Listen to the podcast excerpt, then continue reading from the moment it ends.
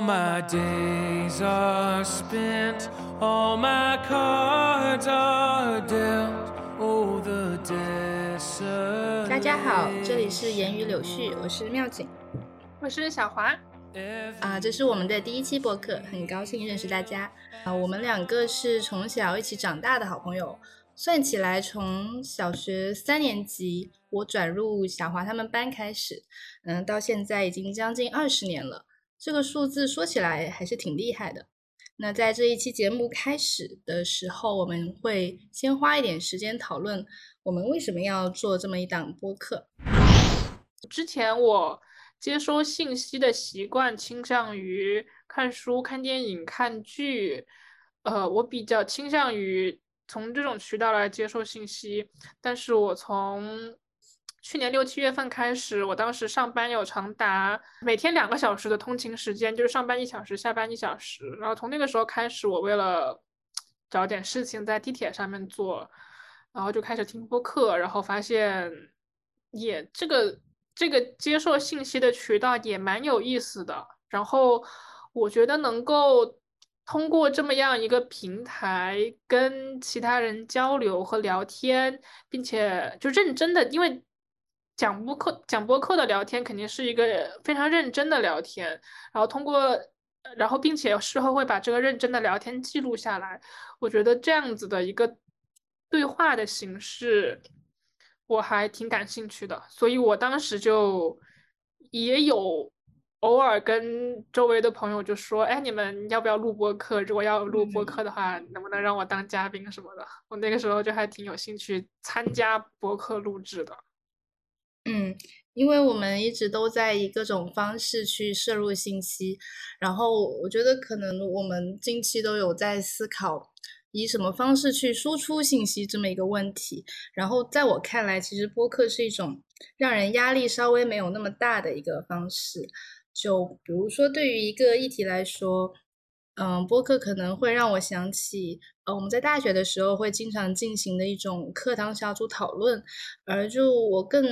熟悉的那些，比如说写一篇评论文章，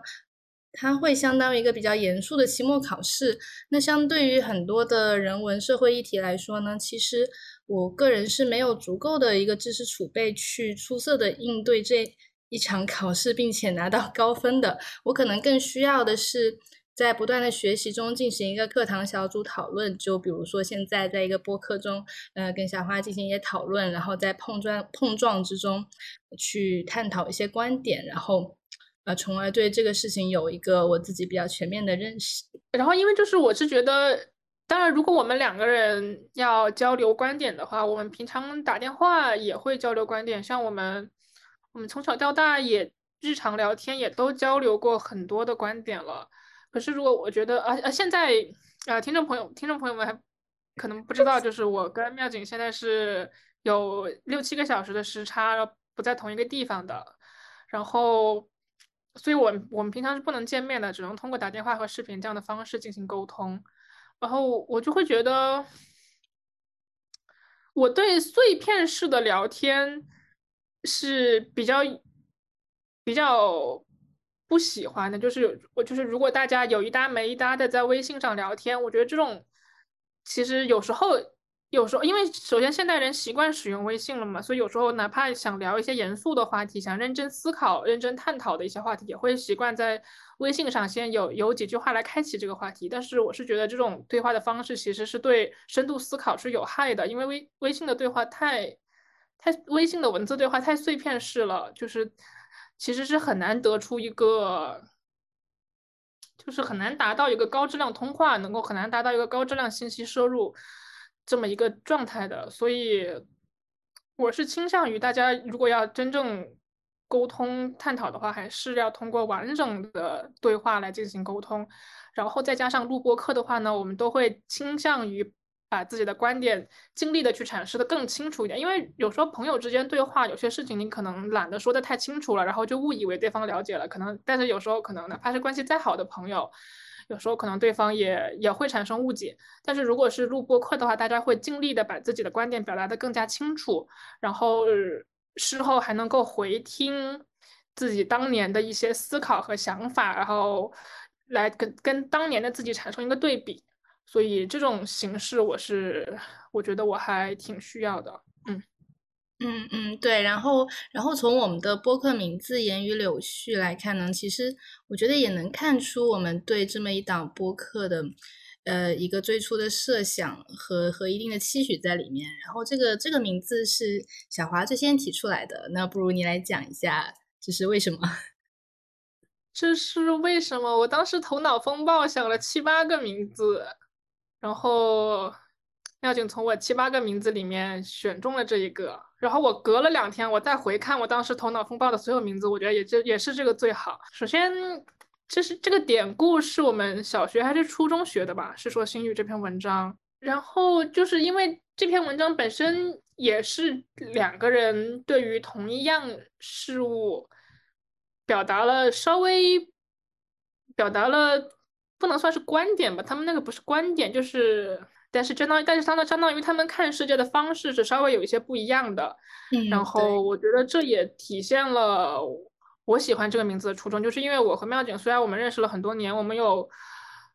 我们来自同一个地方，然后我们又从小到大在一起待的时间也很长，然后我们对彼此有一定的了解，然后但是在这个基础之上，我们也会对同样事物有不同的视角、不同的看法和不同的观点，然后我觉得聊一聊这个是。一是非常有趣，二是从我个人角度来讲，我觉得非常必要。对，但但是我想补充一点，因为在因为在这这样一篇呃短小的这一篇文章之中，它其实是有感情色彩在里面的，就是这两个人的比喻，在谢太傅的眼中或者在读者的眼中，其实都是有一个很明显的优劣性的。但是但是其实，但是在谢太傅的眼中有优劣吧？在读者眼中也有吗？就是我们当时在学习的时候，老师在讲解的时候，我们都是带有这一种感情色彩，至少他会引导我们去觉得，说是对是是女儿的这种比喻更加高级。嗯嗯嗯嗯。但是我们就老师是希望我们揣摩作者的意思，然后然后当时的考试。经常就是要揣摩作者的意思嘛，所以我们经常揣摩作者的意思，可能就会在那个过程当中误以为这也是我们自己的意思，是这样的吧？嗯，是，但是但是就我们至少是我们在选他做播客的名字的时候，我们是没有这样一种比较在里面的。对我也没有。对，而且而且本身我我其实也没有觉得就是言这个比喻有 有非常的拿不出手。我也没有觉得就是而且。就各有各的美感。我当时看那个《银翼杀手》，就是应该是三四年前的那个电影《银翼杀手二零四九》。那个电影的结，这不，这应该不算剧透。就是那个电影的结尾的画面是男主角躺在雪地里，嗯呃，然后看着天空上，他慢慢的坐在了地上，然后躺了下来，然后看着天有雪从天空上飘下来，然后。电影就结束了。当时这整一个电影加上最后最后这个画面带给我的感觉就是这首诗，我当时就立刻就想到了，不是诗，这这这篇短文。呃，大雪纷纷何所似？撒盐空中差可拟，微弱柳絮因风起。当时就是在就立刻想到了这个，就是就其实就是就都很美，就它到底是雪还是盐还是柳絮？就，然后，然后《银翼杀手二零四九》是讲一个那个男主角到底是人还是机器人还是怎么样？就大家都在寻找自己的身份嘛，就是那他们就不知道自己到底是人还是机器人。嗯，就人工智能了，不能说机器人，人工智能。就是，但最后那一幕就是他躺在雪地里，然后什么都没有想，就这么看向天空。我当时就觉得，那有什么关系呢？你是人工智能还是机器还是人？你是雪，到底雪到底是像盐还是像柳絮？就其实是一样的，就就世间万物，它都是，就是雪，你像盐也很美，像柳絮也很美，然后人工智能也可以，就是嗯，就是差别没有那么大。我就是觉得，就是大家要，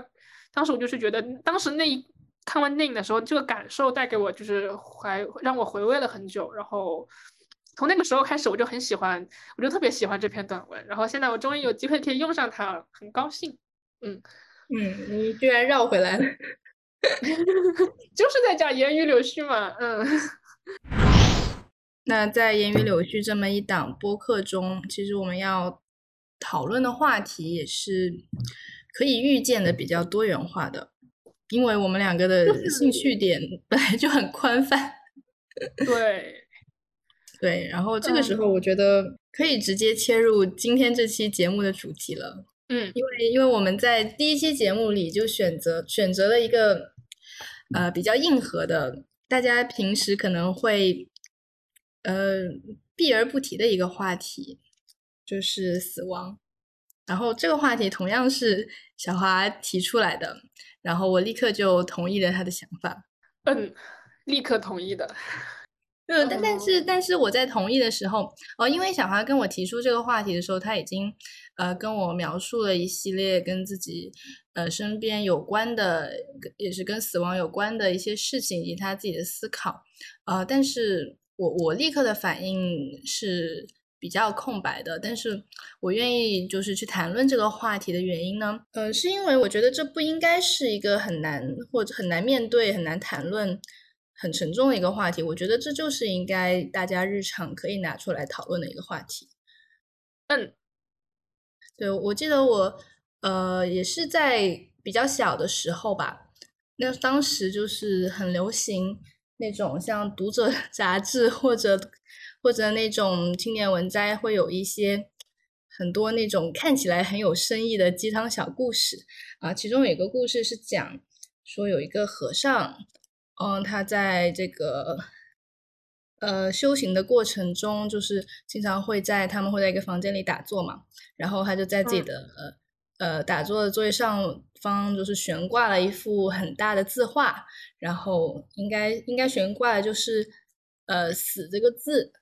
啊，他挂在了墙上，然后所有来拜访他的人进房间都会大吃一惊，就是说哇，为什么要要把一个这么不吉祥啊、这么沉重的字天天面对着他？然后结果这个 和尚表现的就非常的淡定，就是说只是只是一件平稀松平常每个人都要面对的事情。那他挂在这里，我一点压力都没有，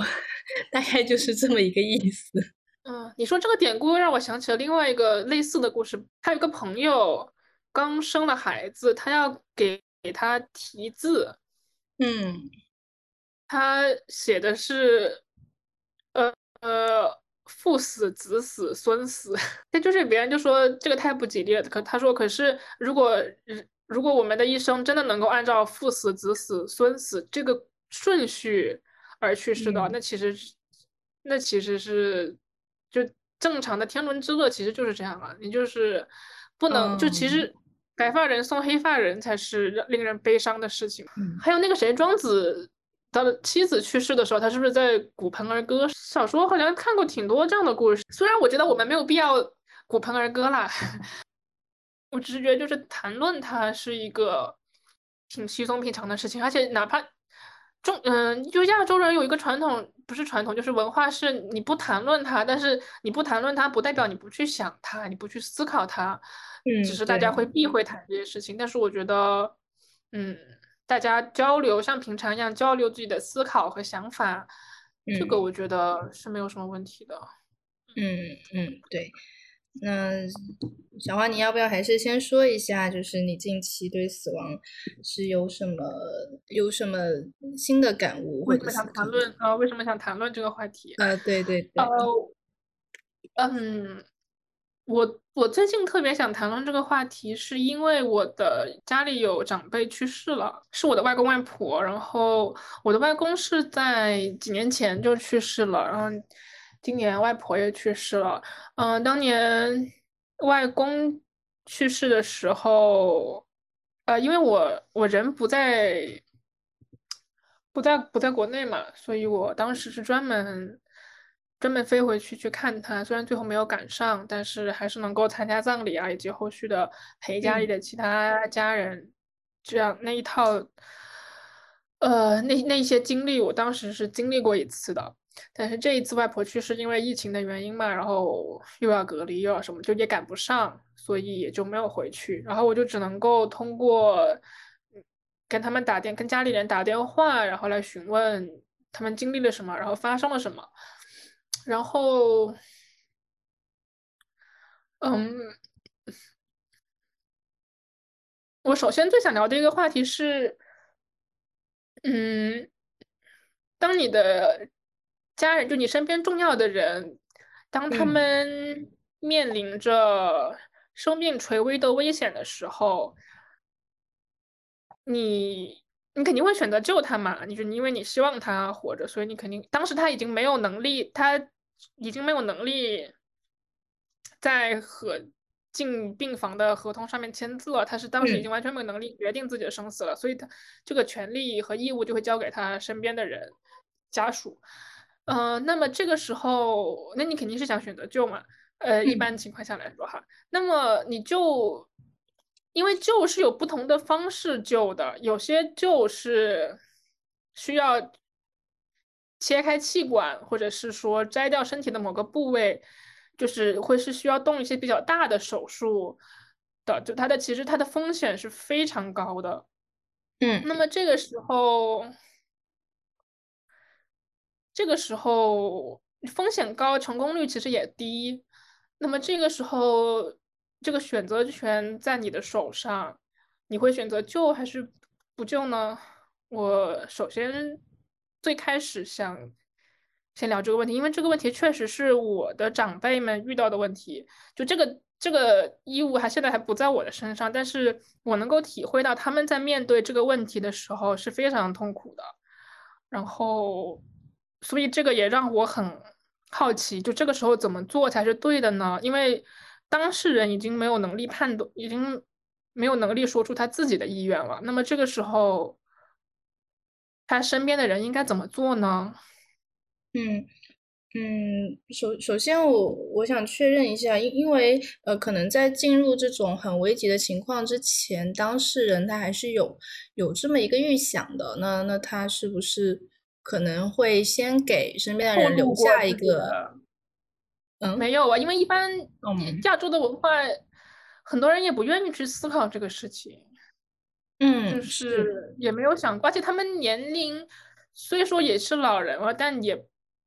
也没有说感觉自己要将死了，就是可能还是没有预料到吧。然后，那么假，那么再假设了，如果他已经事先。说了，那不要救，就是不要救。那你当时你站在医院门口，你能对着医生说我不救了？这个，这是一件容易说出来的事情吗？嗯，肯定不是的。就虽虽然我还没有至亲，呃，是有过这种经历，但是但就是这些年就我亲人和朋友的经历来看。嗯，大家都还是会选择救的，就哪怕你知道第一希望渺茫，第二他会承担更多的痛苦，但是就是哪怕有那么一丁一丁点希望，就是可以把他生命延续下去，大家都很难选择放弃。要跟痛苦之后的生存的痛苦不是你在承担啊，是病人在承担啊。嗯，就是衣食住行都是需要有人照顾，然后食物要直接打进胃里面，而且可能还伴随着疼，每每天的疼痛，需要吃各种止痛止痛呃止痛药。嗯，是的，呃，首首先是跟你刚刚讲的情况有点不同啊，因为我会呃我我我有呃了解一些。嗯，还没有，就可能是中年或者青壮年，呃，去得这种绝症的人的经历。然后他们因为呃暂时还是家里的相当于一个顶梁柱的状态嘛。然后在刚开始得知这个噩耗的时候，其实很多人都看似很快的接受了，而且在治疗初期，他们通常是一个比较乐观的态度。然后。呃，对治疗，那医生已经告诉他们是绝症了吗？还是那个时候还不知道是绝症？呃都已经知道是晚期，并且很哦难是救治好的状态。对，然后他们初期可能会跟家人沟通说，要不就不治了哦，好像就是没有什么可能。因为因为初期他们症状还不是很明显，但是到了他们症状很明显，就是开始就真正感觉到生命的威胁的时候，他们自己其实都会展现出来一种对生存的渴望。对，就因为据据我所知，真的是很多人到了病症晚期，就虽然受病痛折磨，但是对生存的渴望也是前所未有的强烈。他们会想尽各种办法去让自己活下去，也也是因为这样，所以很多，呃，很多很多骗术啊，或者是那些才有可乘之机。因为这个时候人是愿意相信任何东西的。哦，对，但是老人的哦情况可能不太一样，因为他们可能是觉得自己，嗯、毕竟年龄也到了，比较有这个预想，他和这种青壮年的这种得绝症的情况可能是不太一样的。对，如果是像你说的这种，嗯，这种情况的话，那选择权是交给自己家人的话，我觉得的确是一个让人挺挺头疼的问题，因为，呃，我民间也经常说红白喜事嘛，那你白喜事其实就是说老人这个寿终正寝、无疾而终，是一件其实是一件很值得庆贺的事情，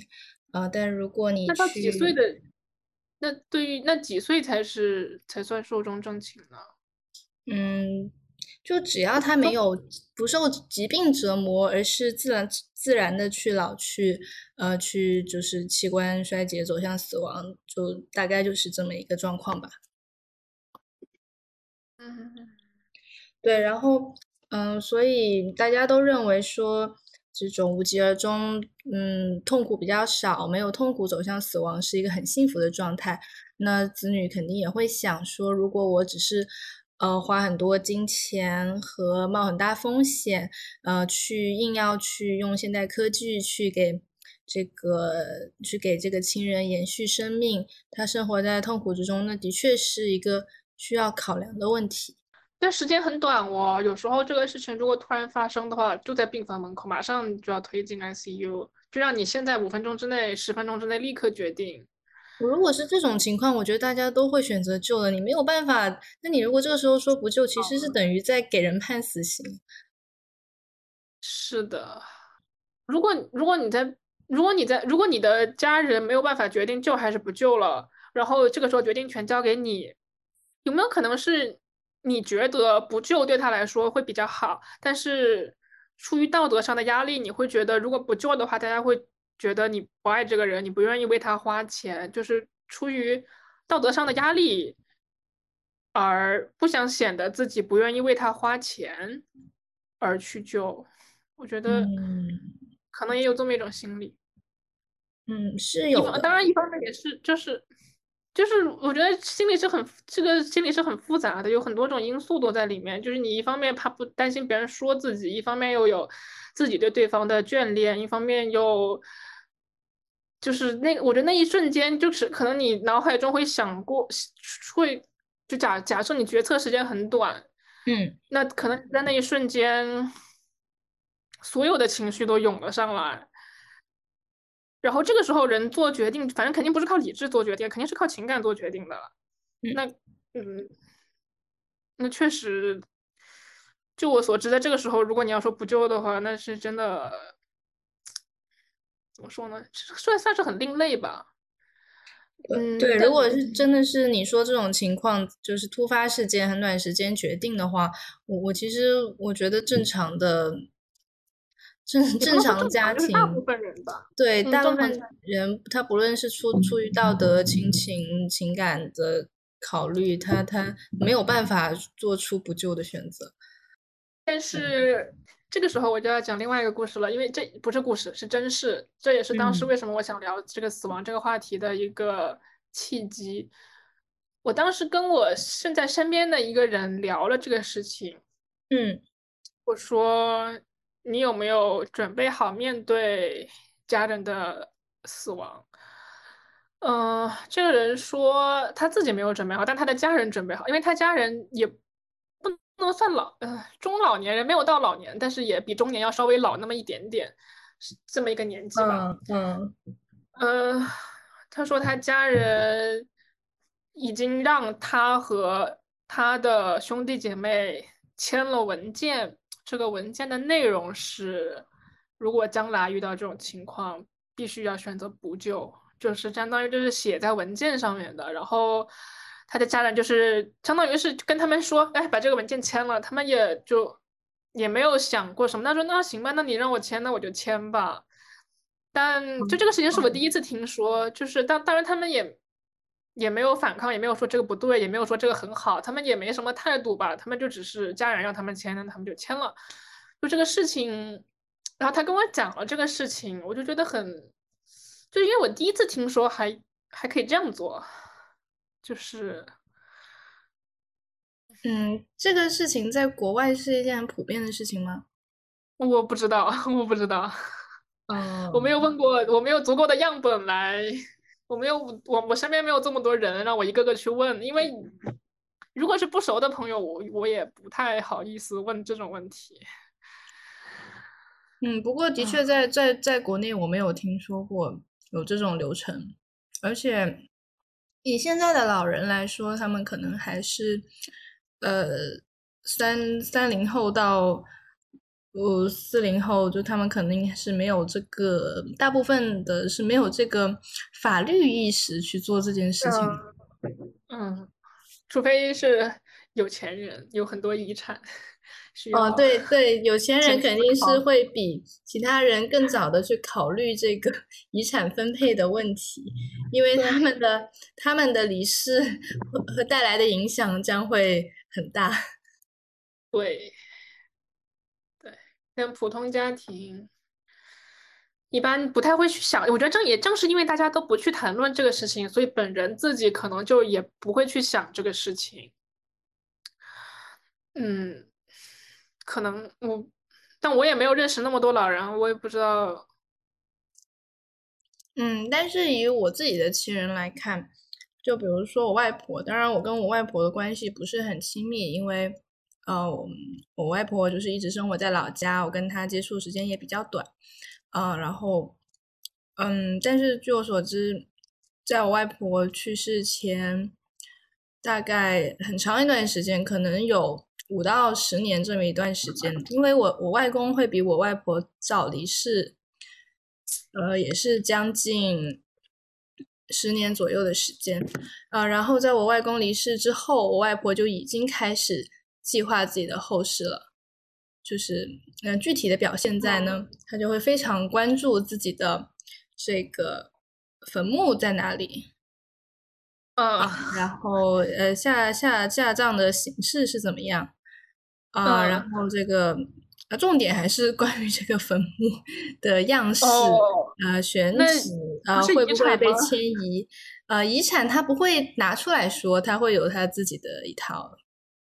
嗯，就是安排，对他也会做好安排，对，但这个不会拿出来说。但是，但是就比如说墓地这件事情，他就会放在嘴边，无限的去说，可能每天都在琢磨着同一件事情。因为首先是不同，首先确实是不同的人是不同的性格的。嗯，那有的人会思考自己下葬在哪里，有的人可能会首先思考自己去世之后自己身边的人怎么办。嗯，他们会更注重去，或者是他们他们会更注重跟身边的人交代一些他们怕自己没有机会说的事情，然后希望他们在自己去世了之后也能够继续过上好生活。或者是会突然开始非常关注自己的健康，每天量血压，每天测这个测那个，然后，嗯，这也是因为有的人年老了也不在乎自己的身体，还是随便造，然后这个也病了也不去医院，也不吃药。有些人是，尤其是在中国，很多老年人还是比较抗拒西药的，就是现你不能说西药吧，就是现代药物，就他们会比较想中医那一套。嗯，也有的老人家他就相信科学的力量，每天都按时测血压，按时就哪怕他每天要吃很多药，他也是都能按时做下来，就是认真管理自己的身体健康。嗯，然后然后然后同时考虑一下后事。我觉得选坟墓这个事情可以看作是对死亡的一个接受了，其实就是至少不是一个逃避的状态，它是一个在思考、面对的这样一个一个一个一个状态。哦，人的性格好不一样啊！有的人想自己死后住哪，有的人想自己死后自己的家人怎么办。每个人的性格好不一样啊。对，而且我觉得不仅跟人本身的性格有关，其实也是跟我们从小这种生死观的教育有关。因为我一直觉得，呃，还是挺缺失的，至少在国内这个方面。应该怎么教育呢？这就是另外一个话题了。我们应该怎么样教育人孩子有有一个健康的生死观呢？对这个，怎么样算健康的生死观呢？对，就就我想说一个事情，就你记不记得，就是在我读研究生的时候，我们一起去贵州调研，对，然后我们调研的那个村子里，啊，当时有一个现象，就是呃，村子里面的坟墓非常多。啊，它不是专门圈一块地去建一个建一个这样的陵墓的聚集地，它是零散的分布在村子里，而且有一些人家他就直接在建房子的时候，呃，就直接就是家里老人去世就直接埋葬在自己家的院子里，然后趁然后每每天这家可能这家人可能每天就在院子里吃饭。然后旁边就是就是这个这个这个家人的坟墓，对对对，就这样一个现象，当时在我们眼中其实是属于一个比较异常的现象。就当时我们老师也提出来了，说这可能是当地人对于这个生死的有自己的一套想法啊。然后我们也去做过一些调研，我也没有搞不清楚这是在农村一个比较普遍的情况，还是在只是在那个当地。一个相对于特殊的情况，嗯，就我去过的其他农村来看，不是这样子的，他们还是有专门的。因为我之前陪老人回农村扫过墓，嗯嗯，然后网上也看到过一些文章，就是文章什么的，就是还是会有一个地方，然后那一个地方都是一片的坟墓，这个是我觉得在我的认知里是比较常见的。对，然后当时我们也有跟村民沟通的时候去问他们这个问题，然后他们又觉得非常正常。然后有些人会说，哦，就是那个土地分配的一些问题导致的，就你就是村里的这些土地都是，呃，像。呃，都是被一块块这么划分掉了，你非常零散的。那你你家分了这块地，那你就在这里买你家的人呗。然后没有分到，你就在你家院子里埋，就很正常的觉得是是这么 这么样来的。有我们，我觉得我们当时聊的还是比较浅，可能因为对，就他们觉得正常，到底是因为已经有可能，因为我当时好像是在聊土地改土地改革之后的变化吧。我记得当时是说土地改革。这个政策是对于他们的土地分配问题有一些变动的，我不是很记得在这个土地改革之前他们是什么状态了。然后也有可能是这样，是因为他们已经这么做了几十年了。啊，但但我刚想表达的是说，如果是在这个村子里，他就是长大的小孩，他可能就是对于死亡来说，他不是一个这么陌生或者恐惧的一个状态，可能在他看来。可能就会更加的日常平常化一些，就这是我的一个猜想。对，所以所以其实很多时候，呃，我觉得我们。很难去系统的接受什么所谓的死亡教育，啊，学校好像也没有安排这这部分的内容。但是很多时候其实就是跟我们家庭有更大的关系，跟我们第一次去面对家里有人去死亡的这么一个事情，它是一个什么样的状态，是有一个很大的关系的。那我觉得对于家庭教育来说，一个父母。对小孩需要做的，可能就是在他第一次面对这种事情的时候，给予一定的呃引导，正面的回应，就是嗯嗯去谈论，对对对，就是就是去告诉他是怎么回事。对我觉得其实这样就可以了。这是怎么回事呢？那你这样那个普普遍来说，都会告诉你说，啊，他没有离开，他只是变成了天上的一颗星星。天上的星星守护我们。嗯，对，因为我我是有这种记忆的，在我很小的时候，呃，大概反正是五岁以前，呃，我基本上是我最初的一段一个记忆的这么一个呃时间段之内，我记得是我呃太奶奶，就是我爷爷的母亲是那个时候去世的，然后我也是跟我的家里家人一起返回了乡下。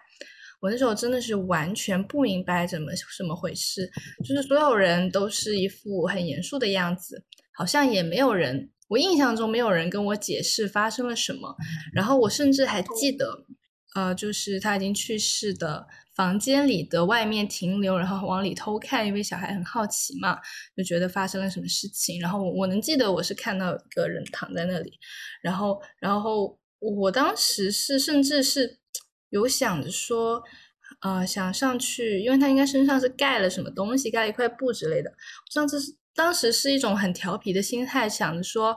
啊，你们怎么都这么严肃？要不我去看看，就是那块布下面有什么之类的。然后是被人制止了，就是我是一个完全不知道发生什么的状态。就直到是那个葬礼的时候，我是看到我的爸爸，啊，他是站在队伍的最前面，然后。因为我爸爸跟他的奶奶关系是很深的，对，然后我是看到我爸爸是有在流眼泪，然后我当时才会觉得说，哦，这好像是一件很悲痛的事情，就是我的脑袋里会有这一些一系列记忆一直都存在，对，这可能就是我对死亡最初的印象。然后再之后呢，我记得是在当我长大之后，在小学，呃，小学的中年级之后，我对死亡的。状态呢，就变成了一种很恐惧，因为那时候我已经会开始思考人就是生活和死的区别这么一些事情，而且当时电视里会 经常演一些嗯比较就是跟死亡相关的情节，会让我感觉到恐惧和害怕。对我我印象很深的另外一件事就是我可能。四五年级的一个年龄，然后，呃，晚上回家吃饭，然后电视在播《水浒传》，然后有一个镜头就是在给犯人砍头，手起刀落，呃，然后那个头就，呃，当然现在看来是个很明显的假头，然后就滚到了一边，然后，然后当时我看完之后，我就是直接开始哇哇大哭。然后，然后我家人都觉得很奇怪，因为我只是在看一个《水浒传》，然后他们就觉得我但是小孩子们看这种暴力镜头吗？就现在这个应该算就是对对，就是十八禁、还是十六禁、十四禁之类的吧？是，但是国内尤其是那个时候是没有这种分级意识的，它就是电视上都可以播出。对啊，然后大家就在，甚至是觉得是一个有点好笑的事情，就说：“哎呀，小孩被吓到了，要安慰安慰他了。”都在笑着安慰我这个状态，但我当时真的是很害怕。就是我脑子会想说，哦哦，这个他这个人就死了，他就是死的这么惨，他死后就是一个什么样，我就觉得是那种对未知的恐惧和对疼痛的恐惧吧。但是，但是重点是，我就觉得我很长一段时间其实对死亡都是一种非常恐惧的状态，因为就是当我发现，就刚好那个阶段也是当我发现世界上有很多东西它是没有答案的。就是当我要去问一个人说你死后会发生什么，就没有人能够回答我，对，然后所以会让我对这些事情额外的恐惧。我的看法是，我是我的潜意识里就是觉得，这个世界上已知的痛苦对我来说是更痛苦的，而死亡是不存在那些痛苦的。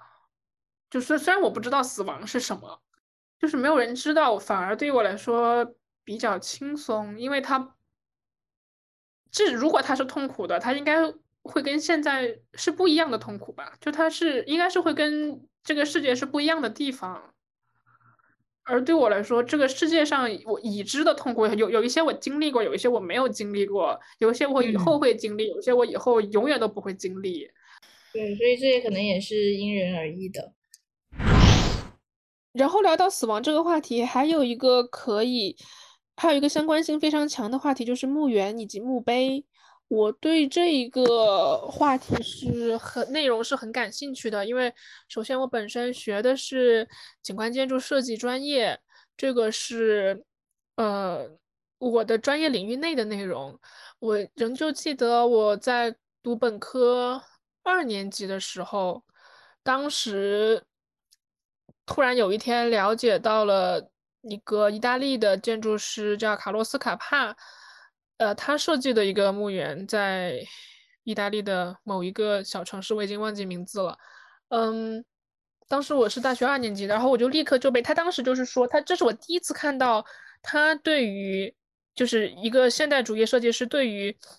墓园的理念。他说的是这个墓园，他必须要让成为一个充满阳光，能够让孩子也欢笑的地方，大概是这么个意思啊。我具体怎么说的我不记得了，就是。我当时就对这个印象很深，就是我觉得对啊，就应该是这样。我觉得就是墓园，就是我当时就觉得就不应该害怕死亡，就不应该害怕墓碑，就是不应该墓碑不应该就是那种阴森森的、很可怕的，然后感觉好像有一个守墓人天天在那里，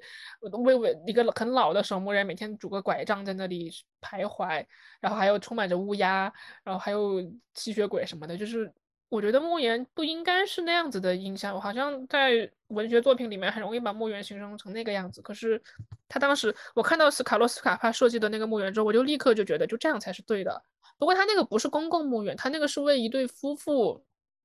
专门设计的私家墓园，然后他自己的墓地最后是也建也在就卡洛斯卡帕这个建筑设计师他自己的墓地也是在那个墓园里面，然后那个墓园是就没有其他。嗯，就是他们的家族墓地加上这个建筑设计师。说实话，我也不知道为什么这这个设计师可以把自己放在别人的家族墓地里面。不过毕竟是他人家自己设计的，可以吧？然后后来我读硕士的时候，我就真的去拜访了这个墓园，确实就跟我想象的一模一样。那天是冬天，阳光非常的充沛。然后这那那那个墓园给人感觉就是很安静，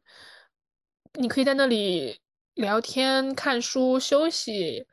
孩子也可以在那里奔跑，它是，它就是像一个公园一样，你可以在里面感到放松的。然后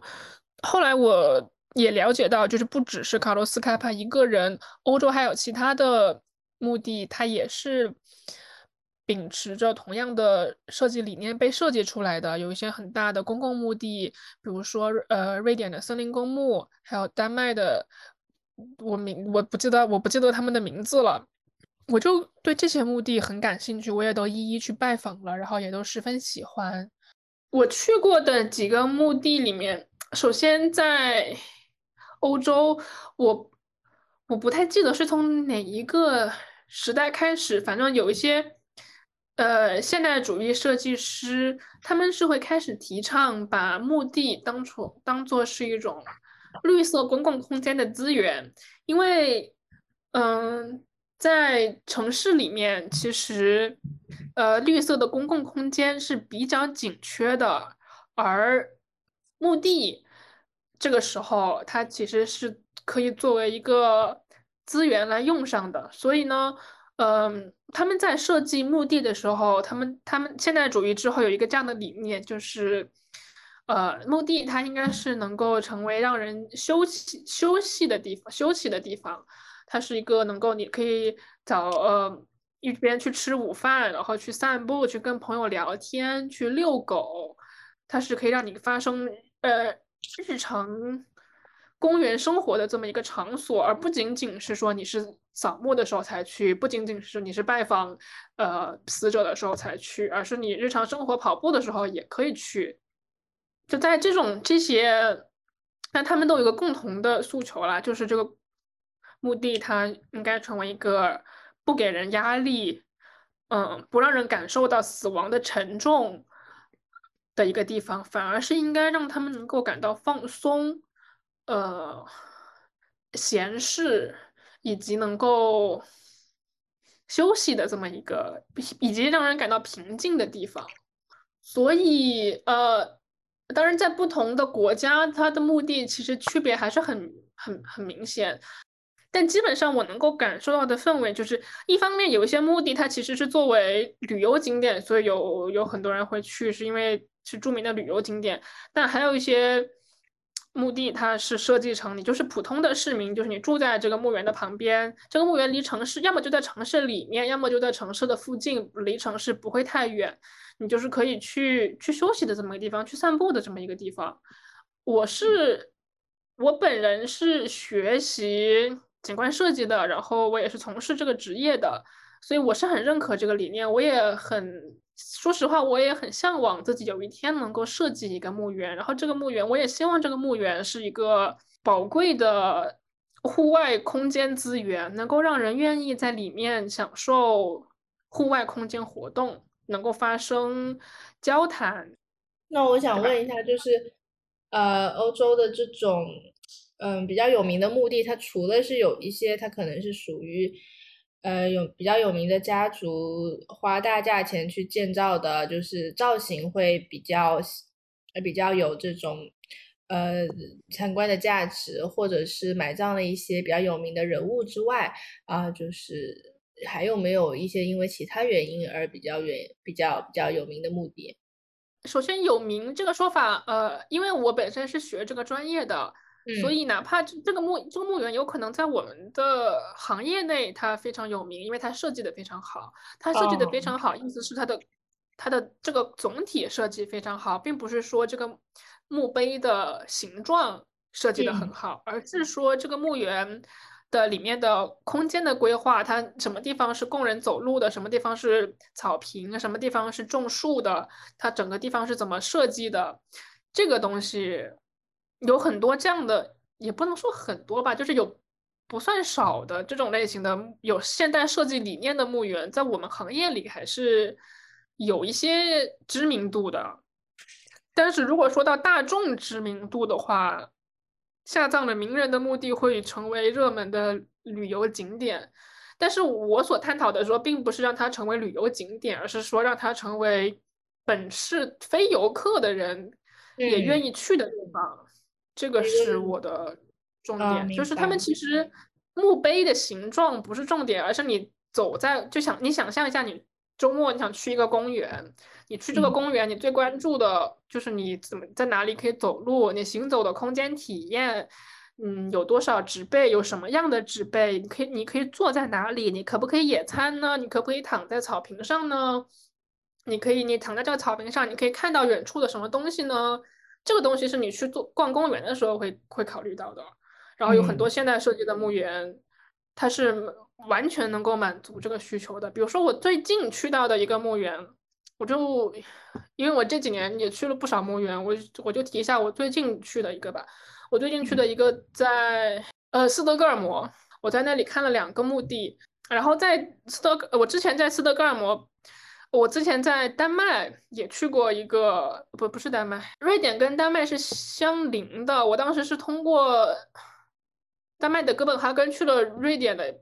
一个小镇，那个小镇上面也有一个墓园。就这些墓园，他们的都是出，呃，都是遵循我刚刚说那个理念的，就他们是都是在近郊。嗯，对他们都不是在市中心，都是在近郊。但是我坐我从市中心坐火车过去，也就。半个小时到一个小时，就半个小时。我上上个月去斯德哥尔摩那个墓地的时候，里面就有很多人在遛娃呀。而且首先那天是晴天了，那天是一个大晴天，就人比我想象的要多。而且有一些人，我看到他们是站在墓前扫墓的，还有一些人就在遛娃，真的就在雪地上面跑来跑去，跳来跳去。呃，还有人。在结冰的湖面上抛他的孩子，在把他的孩子在冰面上拖来拖去，然后孩子就笑来笑去，叫来叫去，就是一个可以去散步的地方了。可以去，就大，就比如说，可能这一个月阴天比较多，哎，突然周末来了个晴天，你就会想找一个地方去放松一下，看看蓝天，看看风景什么的。然后这个目的就会成为他们的选择之一。嗯嗯，这个我就。我觉得这个就很好，但我我不知道他们小孩子如果经常去墓地玩，我我不知道他们会对死亡有什么看法。但是我觉得这个，我是觉得这样子是很好的，因为你可以在一个墓地里面，你不需要很沉重、很严肃，而是可以享受你现在拥有的生活。那那你有没有想过，如果是由你来设计的话，你理想中的一个墓园，呃，它也会像是你刚刚描述的这个样子吗？或者它有什么其他的特质呢？那首先还是要看在哪里，这个墓园在哪儿了，然后有多大的地了，然后要葬谁，就是这个还是这些前提条件必须要综合一起考虑了。嗯，但但但是总的来说，我会是希望它不是一个让人感到沉重压抑的地方，它是一个让人能够在里面聊天散步的地方，这个是核心理念了，就是聊天散步、遛狗、遛娃。那我觉得这种墓地带给人的感受，呃，有时候是跟文化有关，有时候也是跟你身处的这个情形有关。外不是说外国所有都是这样子的，我只是说有一些。这个是有一代一代的设计师去宣扬他们的理念，一代一代的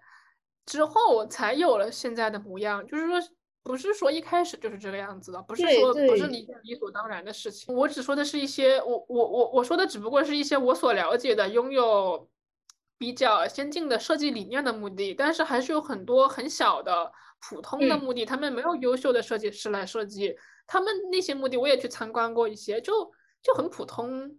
就是它就很普通，虽然你不会觉得很沉重或者很怎么样，但是就很普通，里面也没有什么人，因为它并不是一个公园，它并不是一个你觉得你可以坐下来聊天的地方，就是一个，所以那种目的也是有很多的，而且不如说，其实大部分还是那样子的墓地，因为优秀的设计师还是少数了，就是能够设计出一个呃优秀的墓园的还是少数了，就大部分墓园你如果没有一个。经过优秀的设计师去设计的话，其实还是很无聊的，就是就挺无聊的。我也不是说它不好吧，它就是比较无聊了，这样子。嗯，也是。对，就是说对自己的死亡的权利那个话是吗？还有什么？就是人是这个吗？对啊，就是人是呃是否有终结自己生命的权利？好，我说有，请问你怎么看？我也觉得有啊，但是目前来看，那就没有什么可以聊的了。真的有啊。